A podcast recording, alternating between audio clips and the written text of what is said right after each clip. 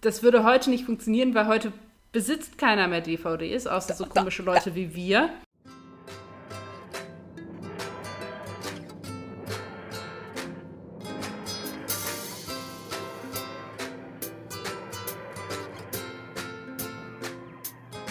Meine lieben Zuhörenden, herzlich willkommen zu einer neuen Folge Brillant, ein Dr. Who Podcast. Ich bin Tabea, ich sitze hier draußen, windet es ordentlich und mir gegenüber sitzt wie immer meine wunderbare Podcast-Partnerin Stella. Stella, wie ist es jetzt? Ja. In einem anderen drüben. Ja, ist ja äh, schon seit letztem Mal ein anderes drüben. Das Witzige ist ja, also ihr dürft jetzt nicht vergessen, wir nehmen jetzt ein bisschen früher auf, als ihr diese Folge hört, weil wir jetzt so ein bisschen Zeitpuffer haben, äh, weil wir jetzt auf den Zwei-Wochen-Rhythmus gegangen sind, sodass vielleicht manches, was wir heute sagen, in zehn Tagen gar nicht mehr so aktuell ist. Zum Beispiel regnet es jetzt gerade. Vielleicht regnet es in zehn Tagen nicht mehr. Weiß man nicht. Ähm, lasst euch davon nicht irritieren, vor allem wenn wir jetzt gleich aufräumen und so. Warum dauert das so lange, dass die sagen, dass ich da mich gemeldet habe? Das liegt dann daran, dass wir mhm. quasi ein bisschen hinterher sind. Also fühlt euch da nicht auf die Füße getreten. Ja, sonst ähm, ist hier trüb. Es nieselt so vor sich hin. Ich hatte heute eine Ersterfahrung. Oh Gott. Ich habe heute das erste Mal mein Auto in einer Waschanlage waschen lassen. das war spannend. Also, es war nicht so eine, ich fahre da mit meinem Auto durch Anlage, sondern ein, ich stelle mein Auto da rein, gehe raus und lasse dann die Anlage ihr Ding machen, Anlage. Ah, okay. Ich hatte so ein bisschen Angst um mein Auto. Es war so das erste Mal so, dass ich so dachte, er heißt Jochen. Ähm, mhm. Und ich da so stand und dachte, aber, aber was mache ich denn, wenn die Anlage dem Jochen wehtut? Und, und war, war, war ganz, ganz angespannt, bis dann irgendwann diese ganzen Feudel und Schwämme und Bürsten und was da nicht so alles rumfliegt, irgendwann mal Ruhe gegeben haben und weg waren und ich hingehen konnte und gucken konnte, ob alles noch dran ist und ob er ob er noch, noch gut ist. Ist er. Alles schön. Jetzt ist er vor allem sauber. Obwohl jetzt ist er wahrscheinlich nicht mehr sauber. Weil jetzt sind wir ja zehn Tage später, jetzt ist er wahrscheinlich wieder vollgeschissen. ja, ich finde das auch schade, dass das keine zum drin sitzen bleiben ist, weil ich bleibe total gerne drin sitzen. Ja, aber da stand ganz groß drauf, nicht drin sitzen bleiben. Und ich so, okay, dann, dann, dann mache ich das lieber nicht. Okay. Ja, ist immer dienlich, ist immer gut, wenn man, wenn man sich dann doch einigermaßen dran hält. Das ja? sind meine deutschen Gene. Wenn da steht, dass ich das so machen soll, dann mache ich das so. Sehr schön. Hätten wir das auch geklärt. Ich habe gerade einen Espresso getrunken. Das war vielleicht nicht so eine gute Idee. Ich bin jetzt im Gegensatz zu vor 20 Minuten sehr wach. Es wird eine gute Folge. Das ist gut, weil besser als wenn äh, du nicht äh, wach bist und mir einschläfst auf der anderen Seite. Das wollen wir ja nicht. Das ist bis jetzt noch nie passiert, das wird auch in Zukunft nicht passieren. Ich fühle mich wie dieses Eichhörnchen aus Ab durch die Hecke. Guter Film. Gutes Eichhörnchen. Gibt's nichts, dagegen, gibt's nichts gegen zu sagen. Aber dann wissen alle gleich, wie es mir ist. Ja. Okay. Ähm, wir räumen ein bisschen auf, ne? Es hat sich ein bisschen was angesammelt tatsächlich. Ja, ich würde sagen, auf verschiedenen Ebenen sogar. Definitiv auf verschiedenen Ebenen. Ähm, der gute Julian hat mich daran erinnert, dass wir am 18. Juni Geburtstag haben. Ist auch ein bisschen bitter, dass wir daran erinnert werden ja, müssen. Auf der anderen Seite ist es super sweet. Also, Julian, gut gemacht, danke dafür. Ja. Ähm, ja. Props dafür auf jeden Fall. Äh, also habe ha, hab, wirklich nicht dran gedacht. Aber äh, es wird dann natürlich eine Kleinigkeit geben zum Geburtstag. Im Prinzip beschenken wir euch zu unserem Geburtstag. Eigentlich also ist unsere Idee völlig banane. Eigentlich müssten wir sagen, wir haben Geburtstag, schickt uns geilen Shit. Ja, genau. Also, das haben falls, wir nicht gut gemacht. Ja, I don't know. Naja, auf jeden Fall haben wir uns überlegt, wir machen eine kleine Spezialfolge, die dann so um den Dreh rauskommt, äh, irgendwann. Ähm, wenn wir also auch Geburtstag haben. Und wir haben jetzt aber doch Aufrufe an euch. Und zwar haben wir gedacht, wir machen mal so eine kleine Folge, in der wir wieder so Fragen klären und beantworten. Beziehungsweise, also, wir hatten die Idee, schickt uns doch bitte per E-Mail oder Instagram mal eure Fragen, die ihr im Allgemeinen an uns habt. Das kann Podcast bezogen sein. Das kann insgesamt und im Allgemeinen mit der populären Kultur dieser Welt zusammenhängen. Also irgendwelche Filme, Serien etc. pp. Musik, Bumsvoller Rab. Wenn ihr jetzt natürlich nach der argentinischen Avantgarde-Serie der letzten drei Jahre fragt, die irgendwie ungefähr 250 Zuschauer hatte, aber sehr, sehr gut war, dann wissen wir vielleicht nicht so viel darüber. Genau. Und ihr könnt natürlich auch uns Fragen stellen, also persönlich Fragen stellen. Natürlich gucken wir da, was wir beantworten und was nicht. Ist, glaube ich, logisch. Ähm, genau. Aber dass wir da so ein bisschen so eine Kategorie in der Folge haben, wo wir dann auch ein bisschen was von euch haben. Also wenn ihr irgendwelche Fragen an uns habt, in welche Richtung auch immer, stellt sie einfach erstmal. Genau, da kommt äh, wahrscheinlich ein bisschen näher zu der Zeit dann auch nochmal ein erneuter Aufruf per Instagram, nur falls ihr das vergessen solltet. Ihr könnt natürlich auch jetzt schon anfangen, fröhlich zu sammeln und uns Dinge zu schicken. Aber das äh, kommt vielleicht auch nochmal in Form einer Umfrage dann auf der Plattform, wenn wir es nicht vergessen. Genau. Aber apropos persönliche Fragen, ich muss mich ja im Moment ab und zu mal äh, vorstellen von mhm. den ganzen neuen Klassen, wo ich jetzt mit drin sitze und überhaupt in der Schule. Mhm. Die paar Leute, die da sind. Naja, und ähm, ich habe dann als Icebreaker jetzt immer, ne, stell mich vor, la la la la la, das bin ich, das sind meine Fächer, ich bin jetzt hier, kommt damit klar. Und dann ist immer so ein bisschen so drückte Ruhe, weil alle immer dann so denken, jo, was machen wir mit dieser Information jetzt? Jetzt bin ich dazu übergekommen zu sagen, jo, und mein Lieblingsessen ist Schokolade und mein Lieblingstier ist der Pinguin. Und es bricht dann immer so ein bisschen das Eis, das ist ganz angenehm. Das, äh, das ist allerdings sehr angenehm. Ja, Apropos persönliche Fragen. Ja, ich glaube, das ist, glaube, das ist sehr, sehr gut, gerade mit Schulklassen, das irgendwie so zu machen. genau. Und äh, wir machen natürlich also folgendes: Wir sind alle zwei Wochen äh, für euch da wieder. Das heißt, wir rollen natürlich so langsam auf das Staffelfinale zu. Das ist aber nicht in drei Wochen, sondern natürlich deswegen erst später. So.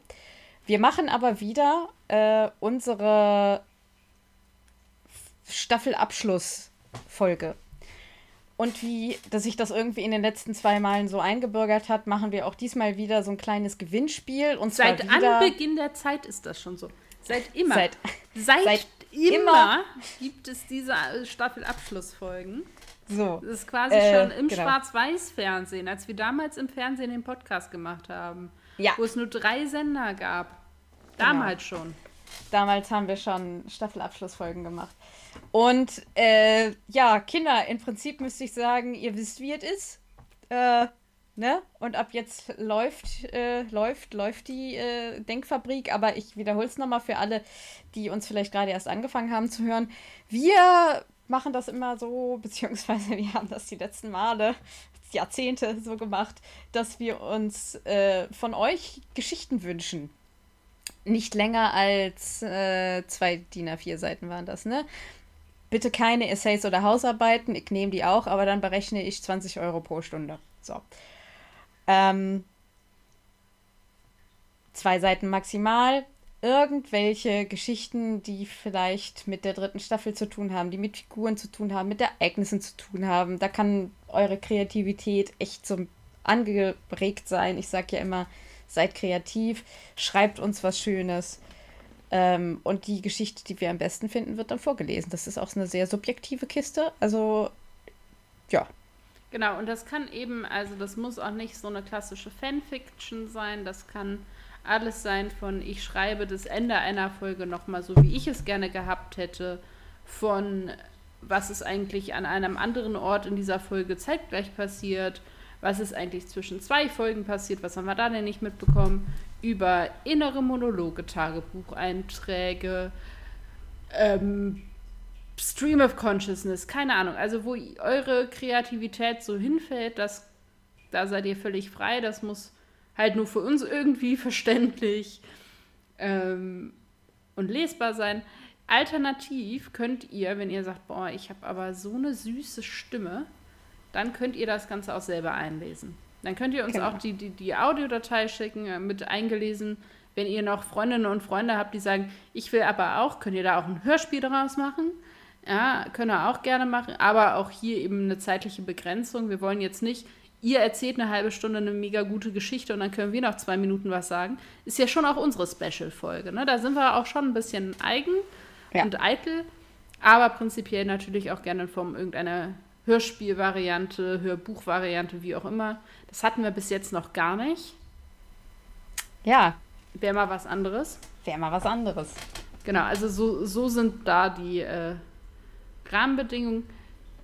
Wenn wir uns nicht versehen haben im Kalender, ist es sogar so, dass am 18. Juni auch tatsächlich ein Freitag ist. Also wir es vielleicht sogar hinkriegen, tatsächlich 365 Tage nach unserer ersten Auf oder Publikation tatsächlich das auch rauszubringen. Das wäre ja, natürlich du, richtig gut. Genau, du sprichst ja jetzt. Äh, Siehst du? Und deswegen habe ich gesagt, wir müssen aufpassen. Genau, ich war jetzt bei uns. Du sprichst Geburtstag. von der Special, von unserer Geburtstagsfolge. Ich Siehste? spreche von der Special-Folge. Ja, da hast du auch recht. Vergisst alles, was ich gesagt habe. Nein. Also äh, die Special-Folge Special kommt dann ein bisschen später sogar raus, tatsächlich, als unser genau. Geburtstag.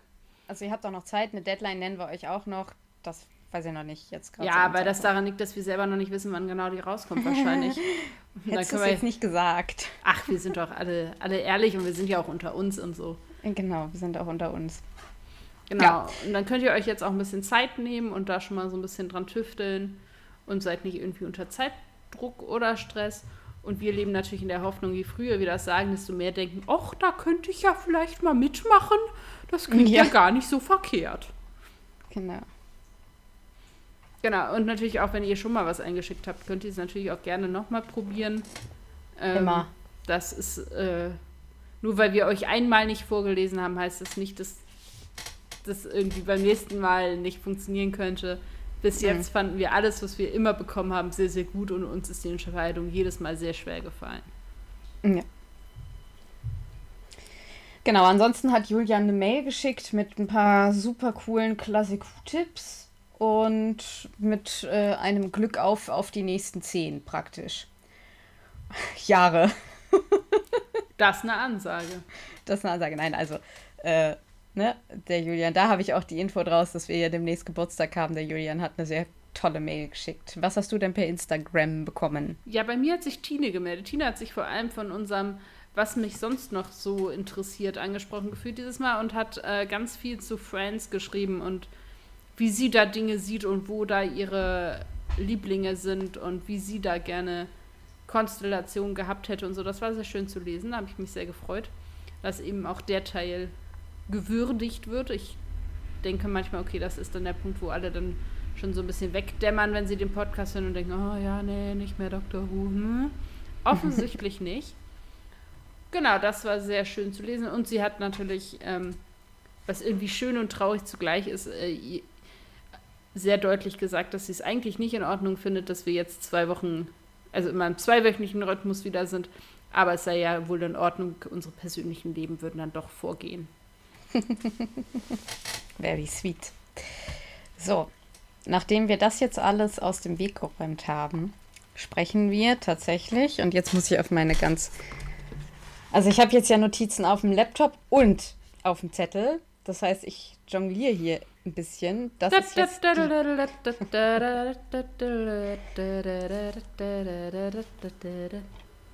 Cool. Okay. Ähm, genau, wir haben heute zu besprechen die zehnte Folge der dritten Serie, die da heißt Blink. Und ich werde mich jetzt in eine Zusammenfassung stürzen, die hoffentlich funktioniert. Ich bin ganz ehrlich, ich habe Wikipedia zu Hilfe genommen, was den Plot angeht, weil ja, es ist schon was. es ist schon was. Also, wir beginnen. Sally Sparrow betritt ein altes Anwesen, um dort Fotos zu machen. Unter einem alten also unter einer alten herabblätternden Tapete entdeckt sie an der Wand geschrieben eine Nachricht, die an sie gerichtet ist äh, und sie vor den Weeping Angels warnt. Unterzeichnet ist mit der Doktor 1969. Am nächsten Tag besucht Sparrow ihre Freundin Kathy Nightingale und die gehen zu diesem Haus zurück und wollen da irgendwie mal gucken, was da los ist. Überraschend klingelt dort ein Mann, äh, der einen Brief an Sally Sparrow in der Hand hat und ihr den überreicht. Von Sally unbemerkt verschwindet Kathy aber während sie mit diesem Mann spricht und findet sich auf einer Wiese im Jahre 1920 wieder. Der vergilbte Brief von Sally stammt von Kathy und wie sich herausstellt, ist der Mann Cathys Enkel. Kathy weist Sally an, ihrem Bruder Larry von ihrem Verschwinden zu erzählen. In den Händen einer dieser Engelstatuen in diesem Haus findet Sally allerdings noch einen Schlüssel, den nimmt sie auch mit. Sally besucht Larry in diesem DVD-Laden. Der ist, der arbeitet in so einem Verleihladen, wie man ihn früher noch kannte. Die Älteren werden sich erinnern. Ah, damals. ja. Dieser beschäftigt sich gerade mit geheimnisvoll versteckten Botschaften über eine Reihe von DVDs, die da verstreut sind in dem Menü. Das sind sogenannte Easter Eggs. Und in jedem ist ein Mann zu sehen, der sich der Doktor nennt und scheinbar ein Gespräch mit sich selbst führt. Ähm, Sally weiß daraufhin nicht so richtig, was sie damit anfangen soll. Sie hat zwar eine Liste, wo diese DVDs irgendwie, äh, was das für DVDs sind. Sie geht aber dann doch zur örtlichen Polizeistation und trifft dort den jungen Polizisten Billy. Er erklärt ihr, dass bereits eine ganze Reihe von Personen nahe diesem Anwesen spurlos verschwunden sind. Er führt sie in die Tiefgarage, äh, wo die ganzen verschwundenen Fahrzeuge sind. Und da steht halt auch die TARDIS. Ähm, es sind nicht die verschwundenen Fahrzeuge, sonst wäre äh, die, die Parkgarage leer. Ja, das, das, sind die, das sind die Autos der verschwundenen Menschen. Und da steht eben auch die TARDIS. Die ist allerdings verschlossen. Und Sally denkt daraufhin, hat sowieso alles keinen Zweck, kehrt um, kehrt aber dann zurück, weil sie diesen Schlüssel ja gefunden hat. Billy ist nicht mehr da. Äh, ist halt äh, verschwunden.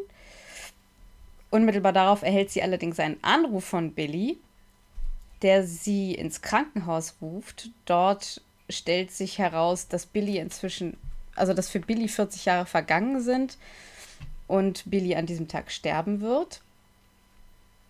Und wie rauskommt, ist Billy von diesen Engeln ins Jahre 1969 verschleppt worden und hat sozusagen äh, sein ganzes Leben äh, schon gelebt. Dort begegnet er auch dem Doktor, der ihn bittet, Sally in, die Gegen in der Gegenwart eine Nachricht zu übermitteln. Und äh, ja, Billy macht das dann eben. Billy ist auch für diese Aufnahmen vom Doktor verantwortlich, der auf diesen DVD-Menüs ist. Die Nachricht des Doktors ist, sie soll sich die Liste der DVDs ansehen Sally entdeckt, dass die Liste genau aus den DVDs besteht, die sie auch zu Hause hat. Das heißt, der Doktor hat diese Liste genau auf sie abgestimmt. Ähm, ja, Larry und Sally gucken sich diese Videobotschaften an und es kommt eben heraus, dass der Doktor diesen Dialog, den er führt, aus einem Skript genommen hat, das Larry also äh, mitgeschrieben hat, als Sally diese DVDs anguckt. So, Genau, der Doktor erklärt, dass die weinenden Engel oder diese Weeping Angels eine außerirdische Spezien sind. Sie ernähren sich von potenziellen Zeitenergien anderer Wesen, indem sie Leute per Berührung in die Vergangenheit schicken, wo sie schließlich eines natürlichen Todes sterben. Auch der Doktor und Martha wurden eben von den Engeln in die Vergangenheit geschickt und sitzen da jetzt ohne, ohne die Tades fest. Die Engel haben ein Verteidigungsmechanismus. Solange ein lebendes Wesen sie beobachtet, sind sie unbewegliche Steinstatuhren. Sobald Personen sie anschauen oder also nicht mehr anschauen oder blinzeln, können sich die Engel frei bewegen. So kommen die eben so nah an einen dran. Äh, der Doktor sagt, die beiden sollen die TARDIS suchen. Und als das Video zu Ende ist, ist eben eine Engelsstatue mit den beiden im Raum. Die beiden müssen vor dieser Engelsstatue fliehen. Sie flüchten in den Keller, wo sie bei drei weiteren Engeln tatsächlich die TARDIS entdecken. Äh, die Engel sorgen dafür, dass das Licht im Keller fast ausgeht, während Sally und Larry versuchen, die TARDIS aufzumachen. Die beiden können sich im Prinzip im letzten Moment in die TARDIS flüchten. Die stecken dann die eine DVD in die TARDIS, weil sich das Notsystem der TARDIS geöffnet hat und der Doktor ihnen sozusagen sagt, steckt diese DVD da rein. Das ist dieses Hologramm, was wir auch schon öfter gesehen haben vom Doktor. Und dann startet sich die TARDIS und äh, ja, beamt sich sozusagen zu Martha und dem Doktor. Sally und Larry bleiben allerdings zurück und die Engel sind gestoppt, weil sich die Engel um die TARDIS versammelt haben und sich jetzt aber alle gegenseitig angucken. Das heißt, die Engel können sich nicht mehr bewegen. Sally und Larry sind gerettet und Martha und der Doktor können aus dem Jahre 1969 zurückkehren, weil sie die TARDIS wieder haben. Dann haben wir das Ende, wo circa ein Jahr später Larry und Sally diesen DVD-Shop gemeinsam betreiben und äh, der Doktor und Martha kommen zufällig an diesem DVD-Shop vorbei und erkennen Sally allerdings nicht wieder und dann weiß, darum weiß Sally, okay, das ist alles noch nicht passiert und sie gibt dem Doktor dann den ganzen Ordner, den sie gesammelt, äh, den sie gemacht hat, zu den Engeln und auch dieses Skript, was Larry geschrieben hat, dass sozusagen der Doktor weiß, was er in der Zukunft auf die DVDs machen muss. Also da, dadurch schließt sich diese Zeitschleife wieder. Dann ist die Folge zu Ende. Sorry, das war ein bisschen, ich hoffe, es war irgendeine Linie drin. mein Tipp ist, guck die Folge einfach. Ja, definitiv. Ja, Stella. Meinungen, Meinung. Ach nee, ha! Ähm, äh. Jetzt weißt du einmal nicht da gewesen und schon aus den Augen, aus dem Sinn, aber wie kann ich es vergessen? Unsere Königin der Hintergrundinfos. Jetzt an dieser Stelle für euch, bitteschön. Asche auf dein Haupt. So, dann ähm, ist das so ein bisschen das Gegenstück zu letzten Mal. Hier gab es schier endlos viele Hintergrundinfos, die man irgendwie auftun konnte. Viel Spaß damit jetzt. Also offensichtlich, aber ich sag's trotzdem nochmal, ist dies halt die zweite Dr. Light-Folge, die eben auch produziert wurde, eben weil es wieder Double Banking gab. Also diese Folge zeigt gleich mit einer anderen Doctor Who-Folge aufgenommen werden konnte, weil eben der Anteil von David Tennant und ähm, Fuima Agiman eben sehr gering war und dann war es eben möglich, beide Folgen zeitgleich aufzunehmen. Diese Folge hat tatsächlich einen Hugo Award gewonnen im Jahr 2008, eben in der Kategorie ähm, Short, ähm, Shortform, äh, Drama, glaube ich, Shortform. Genau, also nicht nur wie andere Folgen nominiert, sondern diese Folge hat tatsächlich sogar auch gewonnen. Dann ist es so, dass der Plot dieser Folge basiert auf einer Kurzgeschichte, die Stephen Moffat geschrieben hat. Ähm, genau, Stephen Moffat hat 2006 eben die Kurzgeschichte What I Did on My Christmas Holiday by Sally Sparrow geschrieben. Und in der Geschichte geht es halt um Sally Sparrow, allerdings ist sie da eben ein junges Mädchen, ein kleines Kind ähm, und nicht eine junge erwachsene Frau. Und es gibt eben keine Weeping Angels, sondern es geht darum, dass sie ein Schulessay, Hausaufgabe schreibt, in der sie eben über den neunten Doktor schreibt, von dem sie kontaktiert wurde, über Videos und Fotos. Also es ist eben auch der neunte Doktor an der Stelle und nicht der zehnte. Und ähm, sie soll halt die TARDIS zu ihm zurückbringen. Das ist halt ähm, da so ein bisschen die Grundgeschichte und das ist die Basis für diese Folge. Ähm, dann ist es so, wie Tabea eben schon so ein bisschen angedeutet hat, diese Geschichte ja, ernährt sich oder basiert auf, einer, auf einem ontologischen Paradoxon. Nämlich das, dass der Doktor alle Informationen hat, also ne, das Transkript und ähm, die, die Nachrichten auf dem, dem Wandpapier, äh, der, ja, der Tapete und all solche Geschichten weil Sally ihm die gibt. Aber Sally hat halt die Information nur vom Doktor. Und das ist halt, ähm, dieses Konstrukt in der Folge ist halt an sich ein Paradox, weil es halt einfach ein endlos Loop ist, wenn man so möchte. Also die Information sich quasi in so einem Kreis bewegt. Ähm, genau, für alle, die so ein bisschen philosophisch oder äh, informatisch oder so unterwegs sind. Ich glaube, für die ergibt das sehr viel Sinn. Mathematiker vielleicht auch noch, was so Paradoxen und so angeht. Das kann man sich dann, glaube ich, ganz gut vorstellen. Ist jedenfalls ganz spannend zu betrachten. Dann ist es so, dass es die erste Folge ist, die von einer Frau Re äh, Regie geführt worden ist, wenn man so möchte, seit ähm, 22 Jahren tatsächlich. Also die davorliegende Folge war ähm, The Mark of the Rani und war quasi die erste Folge, die von einer Frau ähm, dirigiert wurde, will ich sagen. Aber das ist, ist kein gutes Deutsch. Ähm, genau, aber ihr wisst Regisseurt ja. wurde. Genau. Mark of the Rani ist übrigens auch ähm, empfehlenswert mal zu gucken, weil die Rani einfach eine wahnsinnig gute äh, äh, Gegenspielerin vom Doktor ist. Ja, ich weiß, es ist die sehr trashige sechster Doktor-Ära.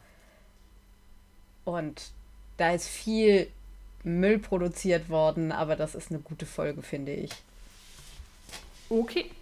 Ich kann da nichts zu sagen, ich kenne die Folge nicht, deswegen. Okay. Ähm, dann fand ich ganz spannend, ich habe das einfach mit, mal mit aufgenommen, weil mir das so selber gar nicht aufgefallen ist. Vielleicht, also ich gehe davon aus, dass Tabea gleich diesen Aha-Moment mit mir teilen kann. Das Konzept, dass der Doktor eine Person das erste Mal trifft, aber dass dieses Aufeinandertreffen für die andere Person das letzte Mal ist, dass diese Person den Doktor trifft, ist mhm. ja eine. Ja, da ist es. Da ist der Moment. Oh Gott, River. Ich, genau. Ist ja was, was wir später damals schon haben. geplant. Er hat es damals schon dieser Schmerz. Ah, okay. Genau, also eine Idee, die wir später eben in dem Charakter von River Song wieder treffen werden und dann wahrscheinlich auch nochmal in einer anderen Ausführlichkeit drüber reden können. Aber es ist eben, mir war diese Verbindung so gar nicht klar, aber als ich es dann gelesen habe, war es halt natürlich äh, wie Schuppen von den Augen vieles mehr. Ja. Oh Gott. Ähm, dann, genau, fand ich tatsächlich ähm, ganz spannend, ist es so, dass die Weeping Angels keine Props sind, sondern das sind Schauspielerinnen. Jedenfalls äh, zwei davon. Also es sind eben keine Props oder Statuen oder so, sondern sie werden tatsächlich gespielt und halt mit äh, super viel Make-up und ähm, halt so Prothesen wird halt viel gearbeitet, ne, was so Zähne und manche Gliedmaßen angeht und all sowas. Und ähm, es wird tatsächlich auch gesagt, dass es eben für die beiden Schauspielerinnen eine riesige Herausforderung war, eben dann das so zu spielen, weil sie natürlich völlig äh, unanimiert und bewegungs- und reglos sein müssen in manchen Momenten. Und ich glaube, dass ähm, sie dann gesagt haben, dass sie quasi so einen digitalen Special Effekt genutzt haben, ähm, wo man sie quasi dann eingefroren hat in der Bewegung, dass falls sie nämlich doch irgendwie sich bewegen, also keine Ahnung, ne, die Nase juckt mal und man muss die mm. Nase ein bisschen rümpfen oder man zwinkert, ähm, dass das eben nicht auffällt. Genau, aber deswegen wirken, glaube ich, diese Engel halt auch so bedrohlich, weil es tatsächlich keine nachgestellten Statuen sind, sondern tatsächlich gespielte Figuren. Ähm, dann ist es so, dass Stephen Moffat tatsächlich ein viel fieseres, dunkleres und ein bisschen, ja, gruseligeres Ende für diese Folge eigentlich äh, im Visier hatte. Und eigentlich wollte er eben, dass Sally dem Doktor diesen Ordner gibt und dann wieder in den DVD-Laden reingeht und dann im Laden einer dieser Engel auf sie wartet. Und dann kommt Larry halt rein und sie ist halt nicht mehr da. Und dann guckt er halt sich so ein Bild an, was da wo an der Wand hängt und merkt, dass halt sie eine Person ist, die halt ähm, auf diesem Bild ist und dann halt wieder zurück in die, zurück in die Vergangenheit gesappt wurde. Und ähm, das war halt eigentlich das Ende der vorgesehene Ende der Folge.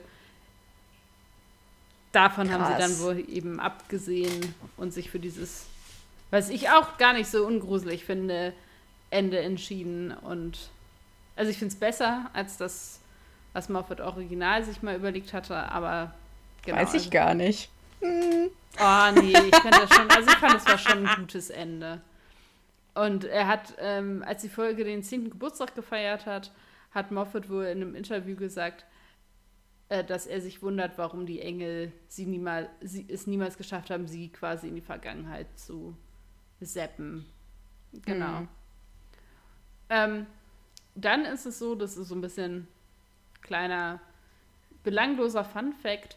Larry sagt ja an einer Stelle, dass dieses Haus, was wir ähm, da sehen, ihn an äh, ein Scooby-Doo-Haus erinnert, mhm. was ich eine ganz treffende Beschreibung finde. Und tatsächlich ist es so, dass ähm, ähm, genau 1969 ähm, das erste Jahr ist, in dem Scooby-Doo quasi im Fernsehen lief. Also ausgerechnet das Jahr, in dem der Doktor und Martha halt gefangen sind. Mhm. Es handelt sich tatsächlich um einen, einen Zufall, aber es ist halt ganz, ganz witzig. Okay. Dann gab es eine Stelle in der Folge und das finde ich, ähm, hat mich äh, ein bisschen gefreut, die ich ein bisschen skurril fand und dann beim Nachlesen verstanden habe, warum ich sie als skurril empfand. Nämlich ist es so, dass Billy und Sally sich die TARDIS angucken und die ja beide auch nicht so richtig wissen, was, sich, was es damit auf sich hat. Und dann ähm, Billy so ein bisschen versucht zu erklären, warum es denn diese Policeboxen gab. Aber dass die, die da sei, ja keine sein könnte, weil die Fenster die falsche Größe hätten. Und das fand ich in der Folge ein bisschen skurriler Moment irgendwie. Warum mhm. interessiert den das, wie groß die Fenster in dieser Policebox sind? Und das hat Moffat tatsächlich mit Absicht da reingeschrieben, weil es halt da wohl eine ähm, sehr hitzige Diskussion in einem Forum gab, in einem Doctor Who-Forum. Und zwar ähm, als 2004 quasi Fotos der TARDIS oder der neuen TARDIS ähm, veröffentlicht wurden, gab es halt in diesem Forum eine hitzige Diskussion darüber, ob denn diese, diese Fenster die richtige Größe hätten oder ob die nicht zu groß seien ja, man kann sich jetzt überlegen, wie sinnvoll so eine Diskussion ist, aber das bleibt ja. sich selber äh, überlassen. Und Moffat hat halt an dieser Stelle das so ein bisschen als Inside-Joke eingebaut, dass ah. eben dieser Polizist sagt, okay, irgendwie haben die Fenster hier die falsche Größe. Und ich fand nämlich auch in der Folge, hat mich das ein bisschen irritiert, weil ich dachte, hm, was, was, was will er uns damit jetzt hier sagen? Ja. So, deswegen gibt es eben diese, diesen Satz in dem Skript. Ähm, dann ist es so, dass diese Szene, äh, wo Sally mit, dem, mit der DVD redet, wenn man es genau nehmen möchte, tatsächlich haben die sich da ein bisschen was überlegt, als sie das aufgezeichnet haben oder als sie das gedreht haben. Und zwar ist es wohl so, dass ähm, David Tennant nicht das ganze Skript bekommen hat, sondern David Tennant hat quasi das Skript ohne Sallys Einschübe quasi bekommen damit er eben tatsächlich, sie versucht haben, das so authentisch wie möglich aufzunehmen, weil ja der Doktor auch nicht wusste, was Sally sagen würde und hat nur seine Lines dieser Konversation gehabt, anstatt zu, wenn du normalerweise ein Skript bekommst, bekommst du ja auch immer den Text des Partners auf dem Skript. Ja, aber hat er. Ja, aber sie haben eben das aufgenommen, ohne dass er diese Lines hatte, damit diese Aufnahme mhm, okay. auf der DVD quasi ähm, gut funktioniert, weil ähm, er eben ja nicht antizipieren konnte, was sie sagen würde und deswegen haben sie halt das so aufgenommen, okay. dass das ähm, genau David Tennant nur seine Sachen halt aufnehmen konnte. Okay. Und dann war meine Erkenntnis bei der Recherche eine, die wahrscheinlich nicht mehr alle überraschen würde, aber ich habe festgestellt, es gibt eine oder es gab eine Time Lord Rockband. Wusstest du, dass es eine mhm. Time Lord. Ja, na, natürlich ja. wusstest du das. Okay, okay. Ich habe also rausgefunden, es gibt eine Time Lord Rockband mit dem Namen Chameleon Circuit. Ja. Und dann habe ich mich in das Rabbit Hole begeben und habe ganz viel Chameleon Circuit auf YouTube gehört. Ähm, und die haben eben tatsächlich auch einen Titel rausgebracht, der da heißt Blink. Und das ist auf ihrem Debütalbum ähm, veröffentlicht worden. Und dann habe ich mir ganz viel Dr. Who Rock angehört und fand es tatsächlich ziemlich großartig. Also ich kann Chameleon Circuit gibt es nicht mehr, aber ich kann das, was auf YouTube von dem so rummeandert, kann ich durchaus empfehlen. Hört euch das gerne an. Ich finde die ganz cool, ich finde die Idee ganz witzig. Ja. Ja, es gibt eine Doctor Who Rockband. Das war's. Ich bin raus. Cool. Ja, viel heute. Viel, viel, viel. Zur Story. Kommen wir zur Story. Gibt eine ganz witzige, also was heißt witzig? Es ist im Prinzip eine Anekdote. Ich habe Blink, glaube ich, erst einmal wirklich ernsthaft gesehen ist ein bisschen komisch, weil es eben so eine wahnsinnig legendäre Folge ist, aber ich war am Anfang einfach nicht so sehr an diesen Dr. Light-Folgen interessiert, weil hm. man am Anfang ja so viel wie möglich Doktor irgendwie auch sehen möchte und eben auch Companion sehen möchte und so.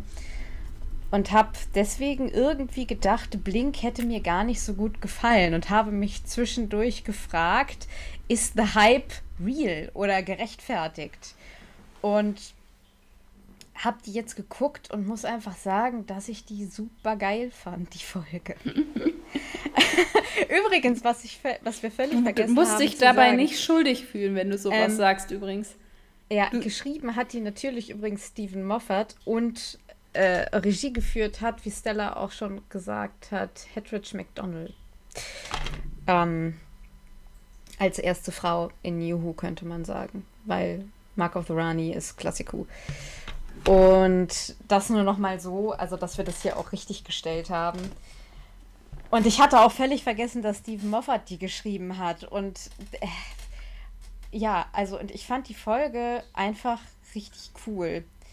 Die ist richtig schnell erzählt, das mag ich gerne. Ich liebe ja die Weeping Angels, das haben wir schon öfters etabliert. Und ich finde sie hier tatsächlich so gut wie sie nie wieder werden, weil das ist einfach, also wie die eingeführt werden, es ist großartig. Selbst, selbst ich, obwohl ich die inzwischen wirklich kenne und, und so ist, äh, mir ist so ein bisschen Gänsehaut über die, über die Schultern gelaufen, kann man sagen. Ich mag dieses Haus, in dem die, in dem ganz viel spielt. Ich finde das Setting super.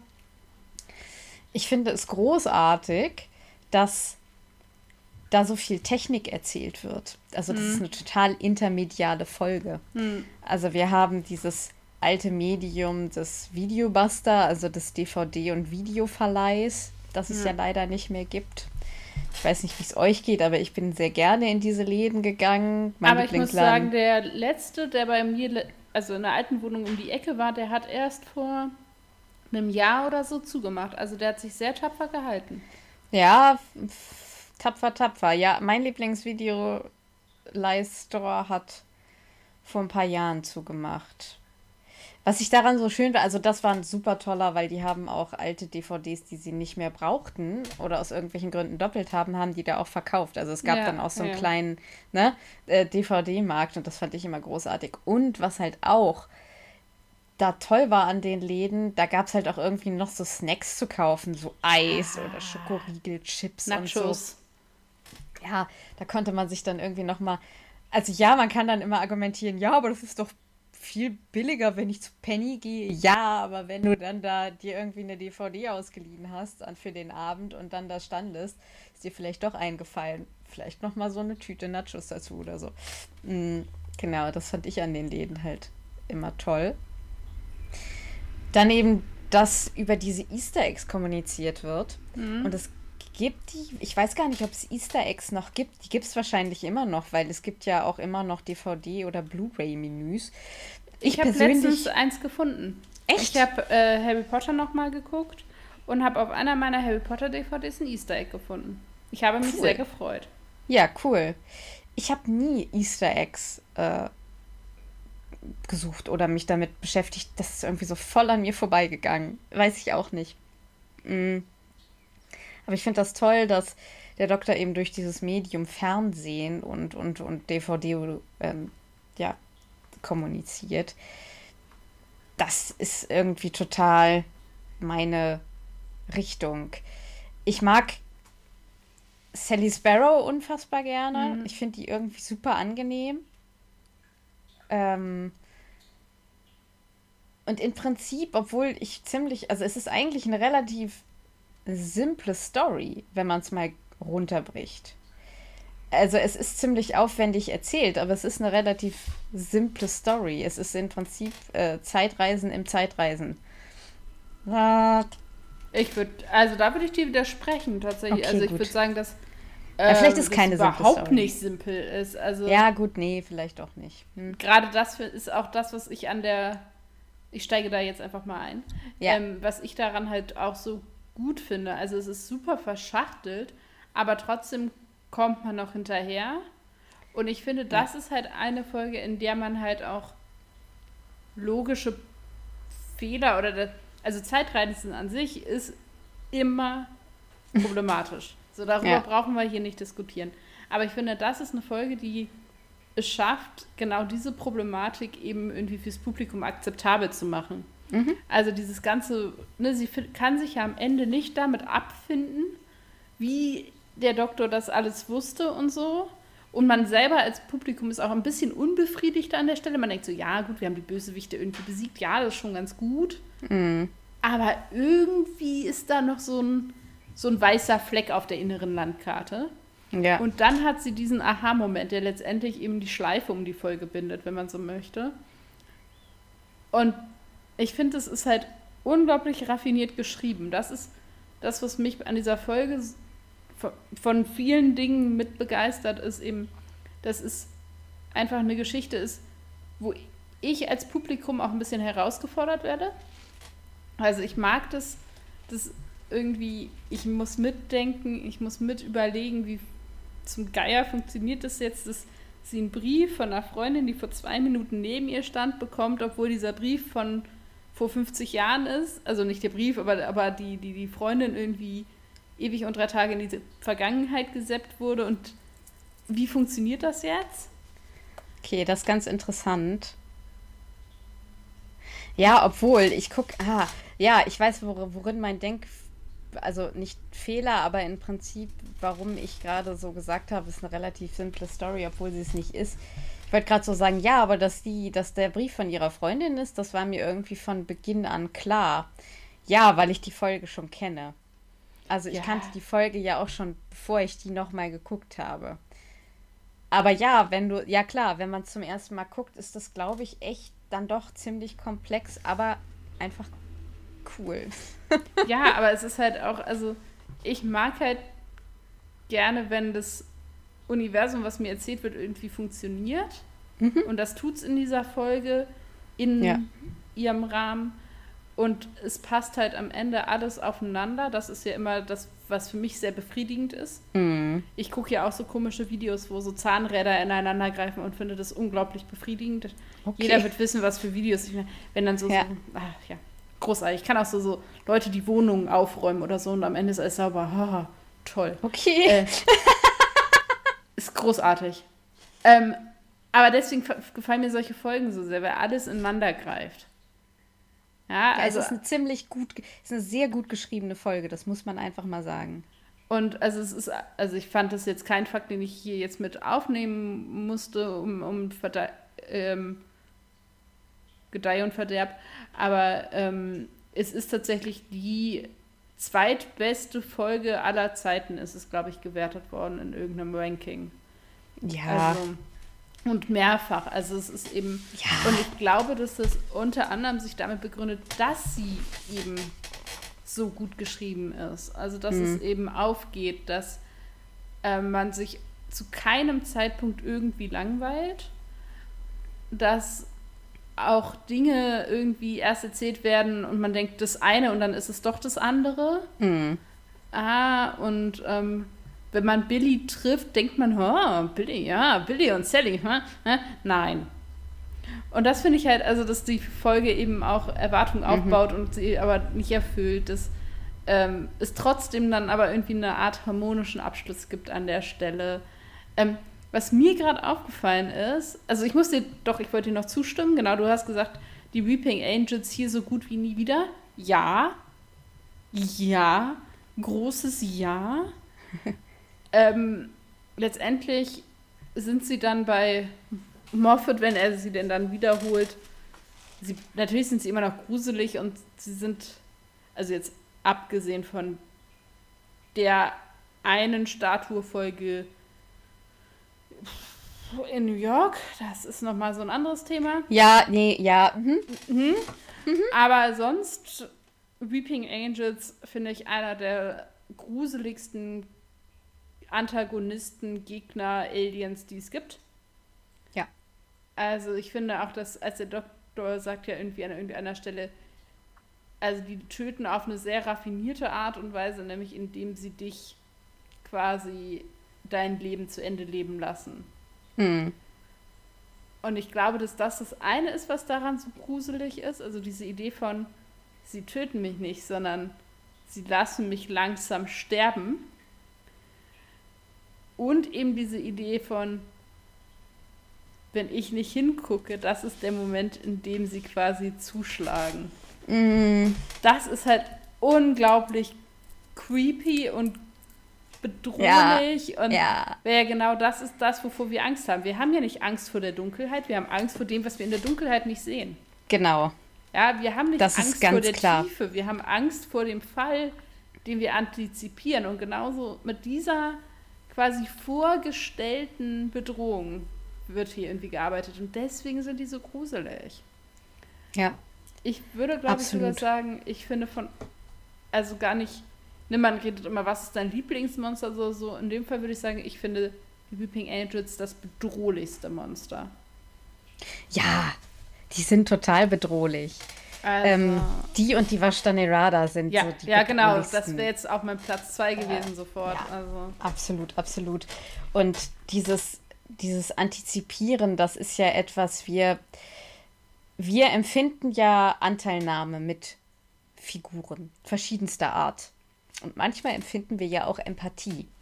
Und es ist auch kein Geheimnis, dass Horrorfilm besonders gut darin ist, Empathie mit Figuren also hervorzurufen, weil der Zuschauer in dem Moment auch, also wenn du so den, den Horrorfilm-Trope nimmst, etwas lauert im Dunkeln, was die Figur nicht sieht, aber sie weiß, es ist da. Das empfindet der Zuschauer in dem Moment ganz genauso und deswegen kann in dem Moment eine unfassbar gute Empathieleistung hergestellt werden. Und ich finde, das kann Tabea diese Folge auch total ein gut. Essay über Empathie ah! geschrieben, Damen und Herren. Deswegen Mann. ist das jetzt gerade, äh, ich habe das Korrektur gelesen, es war sehr schön. Hättest du es jetzt nicht gesagt, hätte ich smart gewirkt, Mensch. Das bist du doch trotzdem noch. Das eine schließt doch das andere nicht aus. Okay, also ja, es ist gerade ein sehr nahes Thema an mir dran. Aber es ist mir gerade zu dem äh, Trope eingefallen. Und ich finde, deswegen kann man super gut mal mit dieser, also mit Sally kann man unfassbar gut Empathie äh, empfinden. So, was den einen Bereich angeht. Ja, ich glaube, dass man das, also an sich, sie einfach ein bisschen dieses Girl Next Door ist aber ohne dass sie halt dieses klassische Girl Next Door ist, was irgendwie ja auch so ein bisschen naiv, gutgläubig irgendwie durch die Welt läuft, sondern sie ist ja halt auch so ein bisschen düster und ein bisschen anders. Also ich finde, sie ist, ja überhaupt nicht schräg. naiv und das ist echt mal angenehm und, und gut. Ja, ich muss mal ganz kurz den Strom an meinen Kopfhörer anschließen. Ja. Das ist auch dieser eine Satz, den, den, also ähm, irgendwie, ich, ich weiß gar nicht mehr, wer das sagt ist es Larry oder sein Kumpel, der sagt, der guckt ja diesen Film, der sitzt ja im Videostore und guckt diesen Film. Und der sagt dann irgendwie, warum geht eigentlich niemand irgendwann zur Polizei? Und daraufhin geht sie, macht sie genau das, geht zur Polizei. Und äh, ich muss aber leider tatsächlich sagen, Billy finde ich leider sehr creepy. Ich finde den nicht sympathisch. Ich finde so dieses offensichtliche Angemache und sie irgendwie von oben bis unten mustern und überhaupt sehr unangenehm. Und als alter Mann kann der halt dann einfach nur irgendwie niedlich und nett sein, weil alte mhm. Männer irgendwie niedlich und nett sind. Aber dass er dann so seinen Anmachspruch wiederholt, da habe ich dann auch so gedacht, das ist mir zu creepy. Habt ihr das machen müssen? I don't know, ob ich das cool finde. ja, sie hatten tatsächlich ähm, überlegt, ob sie den gleichen Schauspieler beide Rollen spielen lassen und ihn halt bemake-uppen mhm. und haben sich dann dagegen entschieden und haben dann eben da war aber eine Szene schon, also da war die Szene zwischen Billy und Sally da in der Tiefgarage, hatten sie schon gedreht. Mhm. Und dann haben sie sich dagegen entschieden und eben den Schauspieler für, also einen anderen Schauspieler für den alten Billy quasi genommen. Und der hatte halt einen, ähm, uh, jetzt darf ich mich nicht vertun, ich glaube einen jamaikanischen ähm, Dialekt da mit drin. Und okay. dann musste der Schauspieler von Billy die Szene mit Sally nochmal neu einsprechen, eben mit dem entsprechenden Dialekt, dass das aufeinander passt. Okay. Das ähm, ja. nochmal äh, so nachträglich da eingeschoben. Ja. fand den leider sehr creepy irgendwie. Naja. Aber ich fand an sich, fand ich auch ihre Reaktion darauf erstmal so, irgendwie finde ich, also das macht sie, glaube ich, auch so sympathisch, dass sie eben auch nachvollziehbare Entscheidungen trifft, dass sie eben nicht sagt, mhm. ja klar, gehe ich jetzt mit dir was trinken. Ja. Aber eben auch nicht ultra angewidert ist, sondern so sagt, hm, ich halte mir meine Option irgendwie offen. Ja. So, also so eine relativ nachvollziehbare, also ich finde auf jeden Fall erstmal eine nachvollziehbare Reaktion. Ja, absolut. Ähm, und ich glaube, also das muss ich doch nochmal betonen, ich glaube, das, was ich an Sally Sparrow mag, ist, dass ich halt das Gefühl habe, dass sie eben nicht so ein 0815 Mensch ist. Also das sei jetzt nicht, oh, das klingt jetzt auch ein bisschen falsch, aber die hat halt eine echt eine Persönlichkeit so, ne? Die ist ja. ungewöhnlich, die ist ein bisschen schräg. Ich glaube nicht, dass die 300.000 Freunde hat, sondern die hat mhm. einen sehr ausgewählten Freundeskreis, ja. ähm, weil sie eben sagt, ich, was, ne, dann wird sie gefragt, was machst du denn hier in diesem Haus überhaupt? Und sie sagt, ach, ich bin hier einfach irgendwie. Das mhm. Haus ist irgendwie so verlassen und traurig und alt und das gibt mir ein trauriges Gefühl. Und dann sagt er, ey, ja, und deswegen kommst du her? Ja. So, und das ist halt eine unkonventionelle Art, die Welt zu sehen. Ja, sie, ihre Freundin sagt dass Ihre Freundin, ja. ihre Freundin sagt, äh, fragt sie, warum kommst du her? Und dann sagt sie, es gibt mir ein trauriges Gefühl. Und dann sagt die, das ist irgendwie, weiß ich gar nicht, komisch oder so. Und dann sagt Sally aber, das ist äh, Glück für weird people. Ja, also dieses ja. Traurigkeitsgefühl ist irgendwie glücklich sein für weird people. Da konnte ich mich auch sehr drin, drin finden, sehen. Was ich hab, mir jetzt gerade erst äh, aufgefallen ist, also völlig, als du jetzt gerade die Folge zusammengefasst hattest, ist jetzt eine sehr spontane Erkenntnis. Die Art und Weise, wie die äh, Weeping Angels sich ähm, ja, ernähren, wenn man so möchte, kommt dem Konzept sehr nahe, dass Michael Ende in Momo hatte. Mhm. Finde ich. Also ähm, für alle, die das nicht kennen, Michael Endes Buch, ähm, Roman Momo setzt sich eben auch viel mit Zeit und so auseinander. Und da gibt es eben die grauen Herren. Genau, und die grauen Herren rauchen die Zeit der Menschen. Mhm. Sie rauben sie ihnen erst und dann rauchen sie sie. Und diese ja. Idee von, ich lebe von der Zeit, die du hättest haben können. Das ist tatsächlich ja auch die Idee, wie sich die, die Weeping Angels äh, ernähren. Und ja. das ist eine Parallele, die mir jetzt gerade aufgefallen ist, die ich sehr interessant finde. Keine Ahnung, ob Moffat irgendwas mit Michael Ende zu tun hat. oder das irgendwie ihm da abgeguckt hat oder nicht. Aber selbst wenn nicht, ist es ja ähm, offensichtlich was, was eine Idee, die in ja, ich weiß nicht, ob Momo Popkultur ist schon irgendwie, ja. aber die in Kultur auf jeden Fall ähm, ja, verarbeitet wird und die ja dem Menschen offensichtlich Angst macht. Also, dass man mit seiner Zeit eben nichts Wertvolles macht und die einfach so einem gestohlen wird. Ja, das ist richtig. Ja. Gibt es noch irgendwas? Ja, ich finde diese, diese ganze DVD-Geschichte halt unglaublich cool. Ja. Also diese Idee von, wir haben einen Dialog, aber wir haben ihn eigentlich nicht wirklich. Mhm. Und das ist auf diesen DVDs drauf und das ist halt auch fürs Publikum cool, ja. Ich gucke diese Folge, ich erkenne den Doktor und Martha. Ja. Ich höre schon die ersten Schnipsel dieses Gesprächs, ich verstehe es nicht, es ergibt null Sinn. Und dann später kommen die gleichen Schnipsel wieder und dann funktionieren sie auf einmal, weil ja. sie in einen Dialog eingebettet werden. Das finde ja. ich schon ultra gut gemacht. Dann finde ich natürlich diese Idee irgendwie auch geil, das in unsere Welt zu übertragen. Also dieser Gedanke von jeder, jede Statue könnte ein Engel sein. die ja ganz am Ende so angedeutet ja, wird. Ja, ja, ja, vom Doktor. Hm. Ne, nicht nur das, es gibt ja diese Collage. Gibt die Collage und der Doktor spricht drüber. Das meinte ich. Ach so, ja. Hm.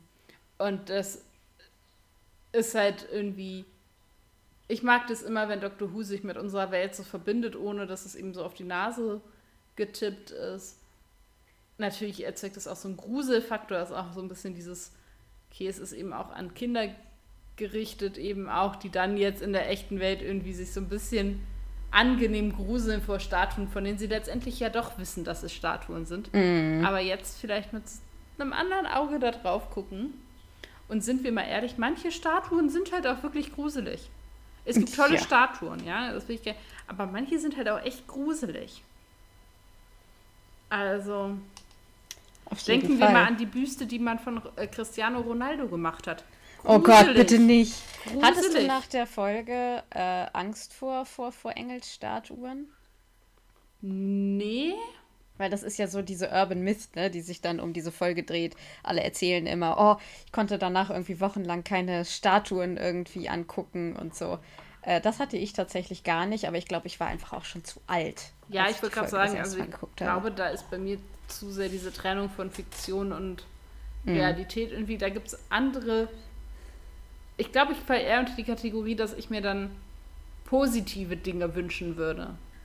Also mhm. es ist eher so, dass es bei mir in die andere Richtung sich verschiebt. Und wenn es um gruselige Dinge geht, dann bin ich so, nein, nein, nein, das ist ja Fiktion. Aber wenn es dann darum geht, ob ich mir vorstellen könnte, dass der Doktor irgendwann in mein, meinem Hinterhof steht und mich mitnimmt, ja, ja, ja, das passiert bestimmt. also, dass ich mir irgendwie so selektiv aussuchen kann, an was ich denn da glauben möchte oder was ich mir denn vorstellen können möchte. Ja. Ähm, dann ist mir halt aufgefallen, dass das eine Folge ist, an der man so ein bisschen leider auch den Alterungsprozess von Dr. Who sieht. Also ich glaube, dass wir die Folge noch relativ gut finden, weil wir halt auch dieses Konzept von Videoleihgeschäften kennen. Wir selber oh, ja. DVDs haben. Ah. Wir selber wissen, wie. Also, ein physischer Film ja. auf physischer Disc. Ich kann mir vorstellen, dass. Das ist kein physischer Film. Das ist Nein, aber Auf die Disc, Disc sind schon digitale Dateien. Ja, aber die Physischer Disc ist ja physisch. Filmrolle. Ja, sorry, da musste ich aber jetzt mal ganz kurz. Das ist, wir wissen die Disc ist dann auch physisch. Und ja, da. und dass sie das dann einschieben können in die TARDIS und so, das sind halt Dinge, die heute so, also so könntest du diese Folge heute nicht mehr machen. Und das finde ich immer irgendwie, daran merkt man so ein bisschen, die, wie sich ja. Dinge halt geändert haben die hat damals halt voll den Nerv der Zeit getroffen, so, weil ne, DVD war da irgendwie der, der, der coole Shit so. Ja. Und heute denkst du so ein bisschen, ja, cool, aber warum ist es schlimm, wenn du nur 17 DVDs besitzt? Ich habe zwei, weil ich gucke doch alles bei Netflix.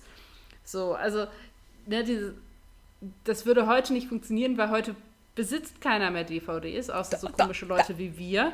Das wollte ich gerade sagen. Ich habe ich hab sie noch nie gezählt, wie viele. Ja, ich kaufe mir halt auch Dinge, die ich ja. kostenlos im Netz sehen kann, damit ja. ich sie habe und sie dann trotzdem weiterhin im Netz gucke. Ja, das ich ergibt weiß null genau, Sinn, aber ich habe das dann. Ich weiß ganz genau. Dann habe ich 20 weißt. Euro für diese DVD oder was bezahlt, damit ich mir trotzdem das Ganze im Stream angucke. Ich gucke gerade, ganz kurz, ich gucke gerade eine Serie und die gibt es auf Amazon Prime.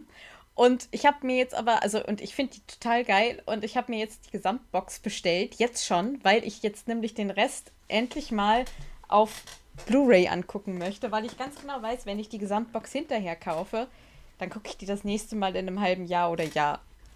Und das will ich nicht und deswegen gucke ich jetzt gerade die äh, mal wirklich auf, äh, auf Blu-ray. Aber ich weiß ganz genau, was du meinst. Buffy. Ich habe jetzt, ich gucke ja sehr gerne Buffy.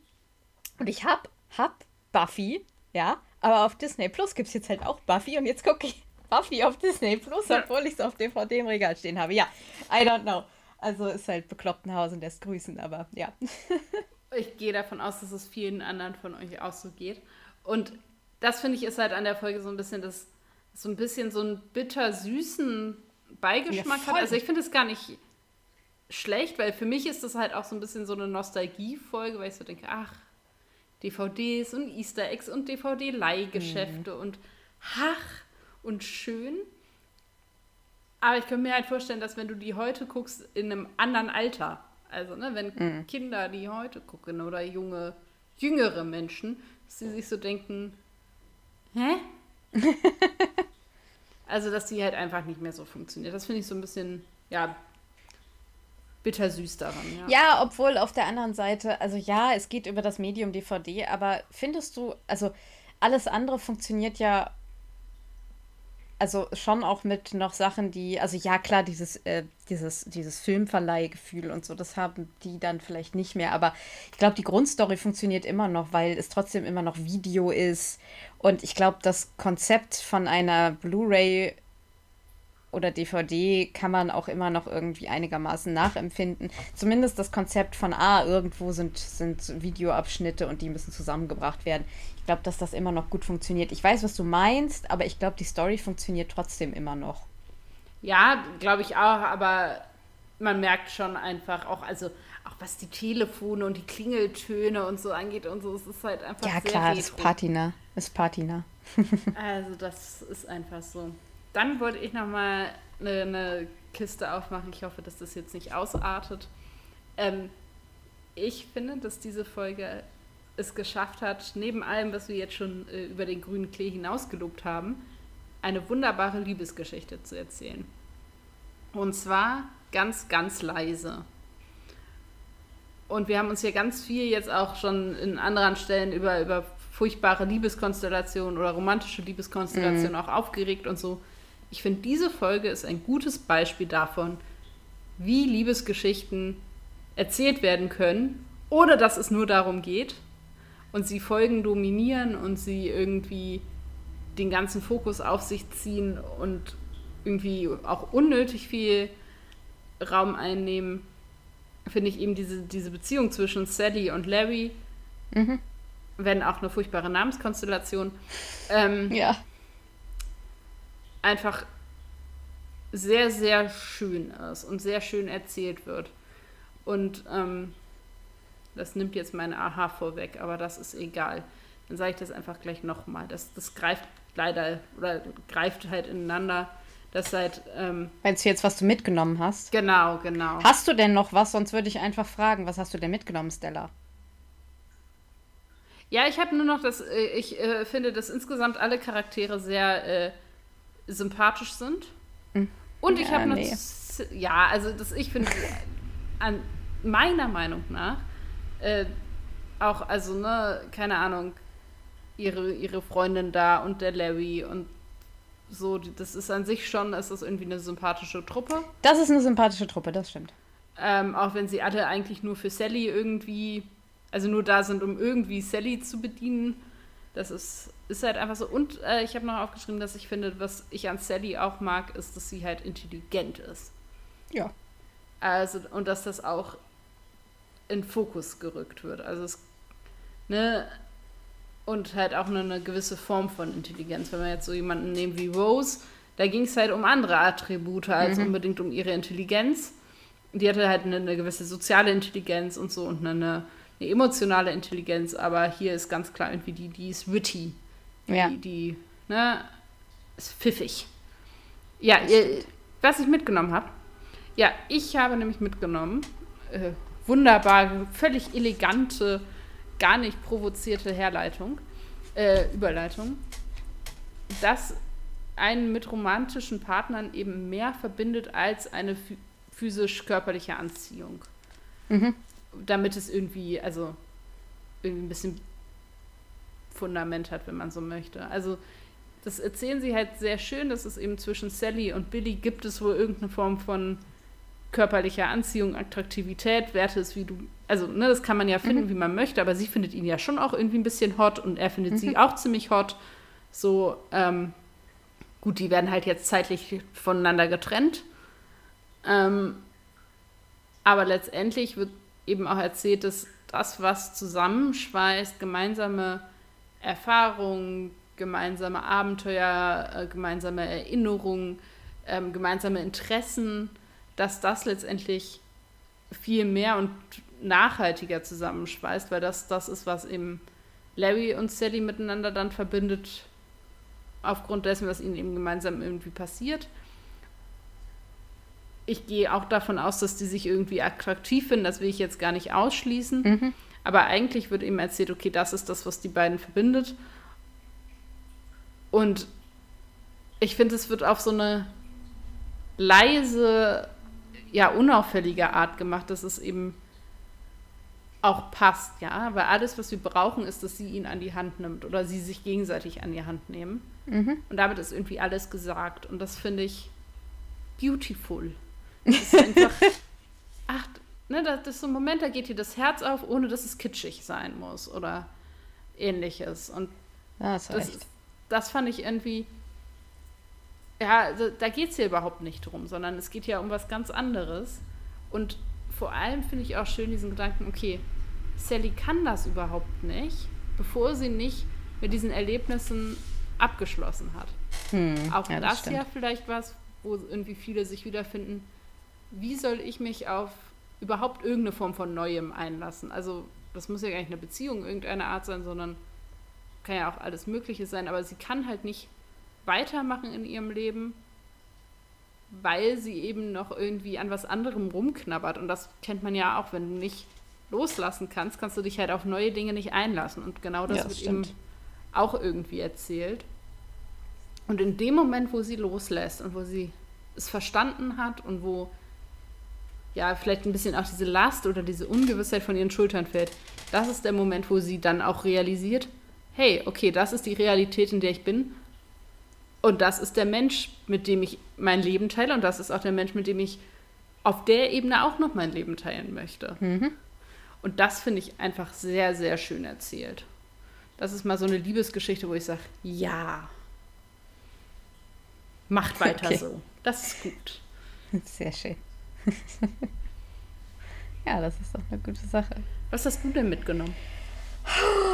Ich habe aufgeschrieben, egal was für Umstände, das Leben hat auch immer gute Seiten. Und damit meine ich so ein bisschen, weil wir ja zwei Leute haben, die auch so ein bisschen erzählt werden, die von den Engeln in die Vergangenheit gesappt wurden.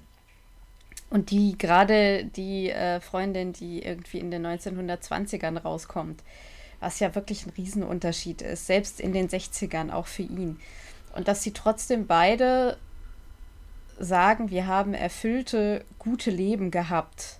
Wir haben ja. irgendwie Menschen gehabt, die wir geliebt haben. Wir haben Familien gehabt, die wir geliebt haben. Ähm, und das finde ich einfach irgendwie eine schöne Message, mhm. dass selbst wenn du irgendwie unfassbare plötzliche Veränderungen in deinem Leben erfährst, dass das Leben auch wieder gut wird. Ja. So. Das ist es im Prinzip schon. Ja, eine gravierendere Veränderung kannst du letztendlich gar nicht haben. Richtig, genau. Hast du denn eine Frage für mich? Ich habe erstmal ein Zitat.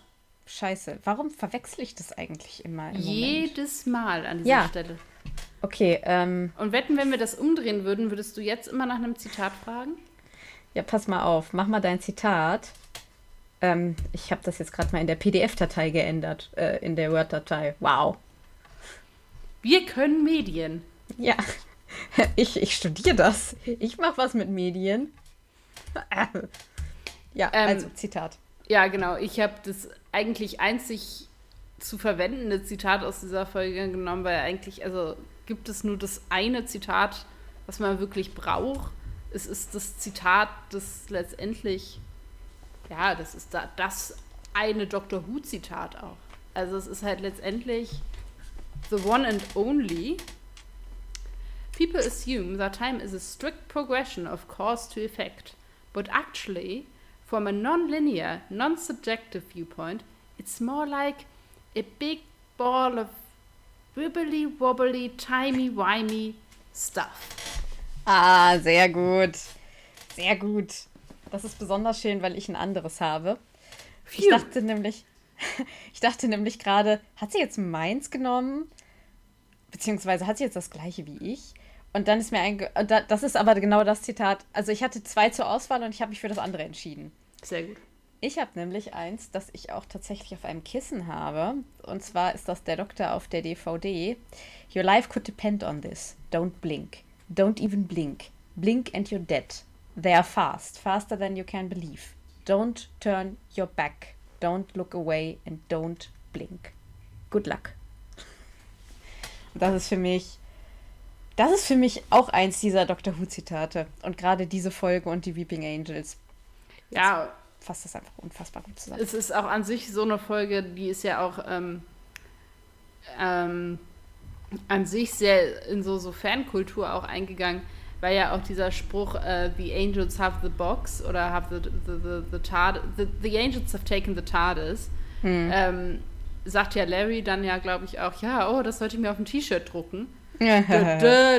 ich weiß gar nicht, wie viele T-Shirts du dir heute kaufen kannst, wo dieser Spruch in verschiedenen Varianten irgendwie mit verschiedenen Motiven zu finden ist. Also das ja. ist ja, genau das ist ja letztendlich auch passiert. Genau. so, Stella. Ja. Hast du denn eine Frage für mich? Ja, tatsächlich. Ich habe jetzt so ein bisschen eine Frage äh, in deinem Style, also eine Tabea-Style-Frage. Okay. Nämlich, äh, wenn du Billy wärst, könntest du der Versuchung widerstehen, Sally vor dem Zeitpunkt zu treffen, vor dem du sie treffen sollst? Also er liegt hier in dem Krankenbett und sagt, oh, ich habe öfter darüber nachgedacht, ob ich dich mal aufsuchen gehe, aber der Doktor hat zu mir gesagt, ich darf dich auf gar keinen Fall vorher treffen, bevor wir eigentlich aufeinander äh, weil sonst irgendwie das ich ein Loch ins Universum reißen würde. Hui. Ich glaube, ich wäre so jemand von der Sorte. Ja.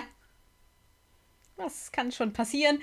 Ähm, ich, also, keine Ahnung, ich wünsche mir, dass ich so viel Disziplin hätte, aber ich weiß es nicht. Ich bin so ein Bauchgefühl-Mensch. Ich fand das nämlich ultra beeindruckend. Also, ich dachte so, krass hat der Disziplin. Ja, ich, ich bin nicht so der Disziplin-Typ. Ich bin eher so, ja, was soll schon passieren? Okay, also wenn es nach Tabea ginge, wäre jetzt einfach das Universum I don't know, ich weiß echt nicht. Also vielleicht, ich weiß halt auch nicht, wie er das mit dem Doktor besprochen hat. Wenn der Doktor einfach nur mal so in dem Nebensatz gesagt hätte, übrigens, du darfst sie auf keinen Fall treffen, dann hätte ich, glaube ich, gesagt, naja, was soll schon passieren? Aber ich glaube nicht, dass er es ihm nur in einem Nebensatz gesagt hat. Also ich glaube, wenn die Welt und das Raumzeitkontinuum auf dem Spiel stände, hätte ich mich möglicherweise zusammenreißen können. Außerdem hatte er ja auch zu dem Zeitpunkt, als Sally dann irgendwie in der Verfassung gewesen wäre, sie mal zu sehen, ähm, hatte er da ja auch eine Familie und so weiter und so fort. Ja, aber ich auch glaube, dann kannst so. du. Ja, ja, nee, ich meine gar nicht im romantischen Sinne, aber ich glaube, dann kannst du Dinge einfach auch besser verarbeiten und vielleicht auch einfach wegstecken, so. Hm. Ne? Also, keine Ahnung. Vielleicht. Aber vielleicht auch nicht. so, ich habe jetzt ähm, ich weiß gar nicht, ob du die Frage indirekt eigentlich schon beantwortet hast, aber ich stelle sie einfach doch nochmal, weil ich sie, glaube ich, recht interessant finde. Sind die Weeping Angels in deinem Verständnis Mörder? Hui, hui, hui, ja, ja, das ist eine ganz schön komplexe Frage. Ne? Ähm, also, weil es ist ja Mord, es ist ja mit vor. Also, ist es Mord? Also zum es Glück höre Vorsatz. ich ja viele True Crime Podcasts und bin jetzt voll die Expertin darüber, okay. wie ein Mord sich definiert, ähm, ohne das jetzt äh, großartig zu vertiefen. Also wenn man es überhaupt als eine Form von Tötung betrachten möchte, dann wäre es auf jeden Fall Mord, weil dann ist es Mord aus niederen Beweggründen, ähm, würde ich sagen, oder Mord mit einem gemeingefährlichen Mittel ich finde, die beiden würden an dieser Stelle ziehen. Das sind die beiden Mordmerkmale, die mir jetzt so ad hoc einfallen würden. Ähm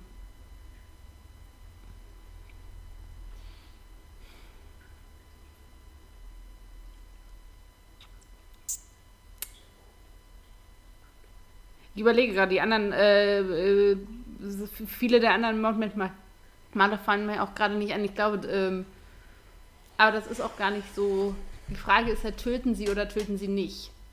So, mhm. also. Ähm,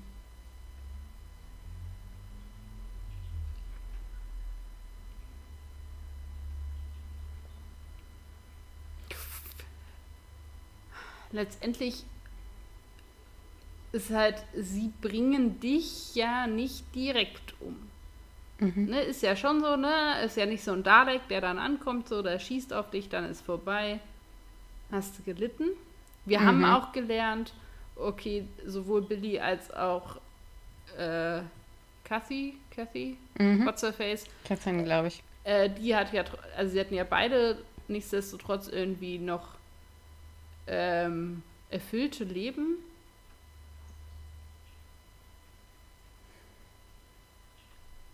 Naja, man kann ja. Uh, uh, uh, ich werde das jetzt sehr Dr. Whoig und sehr Science-Fiction äh, beantworten. Okay. Letztendlich töten sie dein Präsenz-Ich. Mhm. Also letztendlich, was passiert? Sie ermorden dein Ich in Zeitstrang A, ja, weil da bist du nicht mehr. Ja, also du bist ja für deine Freunde, deine Familie, dein Umfeld, bist du halt weg. Das ja. ist effektiv auch der Effekt, den du hast, wenn du stirbst. Also würde ich sagen, okay, diese Person deiner selbst, die ist ermordet worden. So. Und du, dadurch, dass du dir ja ein komplett neues Leben aufbauen musst, in welcher Zeit auch immer du landest, mhm. würde ich das eher als irgendeine Form von Wiedergeburt, wie auch immer, Neuanfang irgendwie betrachten. Also das dann in Zeitstrang B, deine neue Person, weil du musst dich ja neu zusammensetzen. Ja, das stimmt. Also es ist ja nicht nur so, dass du irgendwie, okay, ich muss mir jetzt neue Freunde suchen, hm, blöd, sondern du lebst ja auch in ganz anderen, also ist doch so. Also, ja, ja. Ja, wenn du als, ja, in dem Fall zum Beispiel ja auch, äh, keine Ahnung, als Frau nach 1920 ja. musst du dir schon auch Dinge irgendwie nochmal neu zusammensetzen, wie als, ja. als schwarzer Mann in die 60er Jahre 60er. auch nochmal eine neue ja. Herausforderung. Also, ja. Ähm, du musst dir ganz neu irgendwie deine Persönlichkeit, dein Sein, dein Leben, alles irgendwie neu zusammensetzen. Deswegen glaube ich schon, sie eine deiner Personen, das ist eine sehr theologische Aussage hier, aber eine davon wird schon, schon ermordet, ja. Mhm. Ähm, mit dem Glücksfall, dass du halt die Chance auf einen, zeitgleich mit diesem Tod, die Chance auf einen Neuanfang hast. Ja. Aber das es gibt ja bestimmt auch genug Menschen, die das nicht hinkriegen. Ja. Also wir erfahren ja nie, was mit diesen Leuten passiert, die, denen diese Autos gehören, die da in dieser Tiefgarage ja. rumgammeln. Ja, ja. Ja, wie viele werden einfach irre? Ja. Also, deswegen doch, schon auch. Gute Antwort. Ja. Sehr gute Antwort.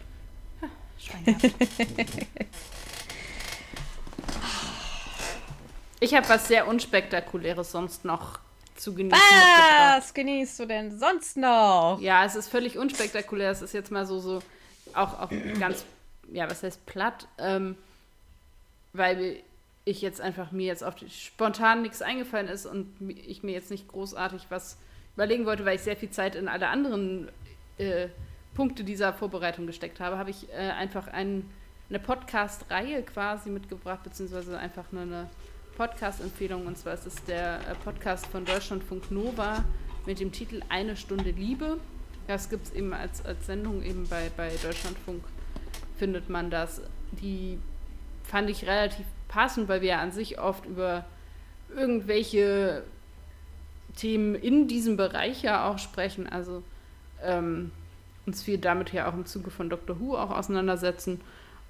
Und ich mir vorstellen könnte, dass viele der Brilliant Companions da vielleicht auch manche Themen finden, die sie interessieren. Ich finde das Format ganz angenehm. Da gibt es so ein paar Rubriken, die auch immer wiederkehren. Und so, wenn man das regelmäßig hört, erkennt man da auch so gewisse Muster, er, er kennt auch bestimmte Leute wieder und so. Man kann das auch sehr selektiv hören, also man kann auch gucken, okay, was interessiert mich denn an Themen und was nicht. Also manche Sachen sind auch so, dass ich sage, okay, das ist irgendwie so weit meiner eigenen Lebenswelt und es ist nichts, was ich mir jetzt in diesem Moment irgendwie ähm, ja, zu Gemüte führen möchte, dass ich mir jetzt bestimmte Themen einfach auch nicht anhöre. Manches ist auch ein bisschen mit Vorsicht zu genießen im Sinne dessen, dass da auch traumatisch oder Dinge, die traumatisch wirken können, besprochen werden. Also da muss man auch ein bisschen gucken, was, was mute ich mir selber denn zu und was nicht. Weil eben alles, was sie behandeln, auch sehr gut und gut recherchiert und gut behandelt wird und ähm, mhm. es ist guter Journalismus, wenn man so möchte. Ähm, deswegen muss man eben manches eben auch ein bisschen mit Vorsicht genießen, was vielleicht auch die eigene psychische Gesundheit angeht. Aber an sich bilden die ein breites Spektrum ab, was irgendwie in den Bereich Liebe eben fallen kann. Aber zum Beispiel werden da auch äh, manchmal ein bisschen entferntere Themen besprochen tatsächlich. Also das kann man sich gut angucken. Mittlerweile gibt es dann, also wenn man das sich noch nie angehört hat, gibt es ultra viel Auswahl, weil das gibt schon eine ganze Zeit lang. Mhm. Genau, das kann man finden eben bei Deutschlandfunk selber, ähm, wie eben auch bei, bei eben entsprechenden Podcast-Portalen sind die eben vertreten. Und das Schöne ist natürlich, es ist kostenlos weil ihr das alle schon mit euren Rundfunkgebühren bezahlt habt. Ähm, deswegen Das ist ja auch mal ganz schön. Genau. Klasse. Sehr schön. Ich habe einen Klassiker mitgebracht. Ich habe nämlich wieder mal in mein DVD-Regal gegriffen. ich dachte, das passt zu dieser Folge einfach auch. Ich habe mitgebracht Who's Afraid of Virginia Woolf. Ah, in, in Anlehnung an letzte Woche. Ja, genau. Und das ist tatsächlich ein, die Verfilmung eines Theaterstücks von Edward Albee. Der Film ist von 1966 und sehr prominent spielen Liz Taylor und Richard Burton mit. Und produziert, Skript äh, für Film adaptiert hat das Ganze Ernest Lehman. Und das ist ein, das ist halt, also ich liebe das Theaterstück und ich liebe den Film. Es ist halt so nach dem Motto, wehe, sie werden losgelassen. Es geht im Prinzip um zwei Pärchen. Eins, das so ein bisschen in die Jahre gekommen ist und eins, das sehr jung ist. Es geht, also die kommen alle, es ist sehr Kammerspieleartig natürlich, weil es eigentlich ursprünglich ein Theaterstück ist. Handlung ist, die kommen alle von einer Universitätsparty wieder. Und es ist schon sehr weit fortgeschritten. Alle Beteiligten haben schon sehr viel Alkohol getrunken und dann hat das ältere Ehepaar zum jüngeren Ehepaar gesagt, ach, kommt doch noch mit zu uns. Wir machen da noch einen kleinen Umtrunk. Ihr seid neu an der Uni. Das sind halt alles Universitäts... Äh, also die beiden Männer arbeiten an der Universität. Die sind einfach ähm, Dozent, Dozenten an der Universität. Und da gab es irgendwie so eine Fakultätsparty. So. Ja, und dann kommen die da alle äh, bei denen an. Und dann fangen die sich halt richtig an auseinanderzunehmen. Und zwar alle miteinander. Also da gibt es mega Stress. Das ist halt so ein richtig menschliche Abgründe tun sich auf. Ähm, die Paare haben untereinander Stress. Man, also ich will noch gar nicht zu viel spoilern, aber es geht halt richtig zur Sache. Ist ähm, das die Vorlage für den Gott des Gemetzels? Nein.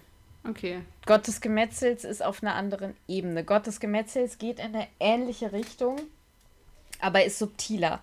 Okay. Also ähm, Edward Albee erinnert auch so ein bisschen an Tennessee Williams. Das heißt, äh, die gehen sich da, also da geht es dann richtig bis aufs Blut.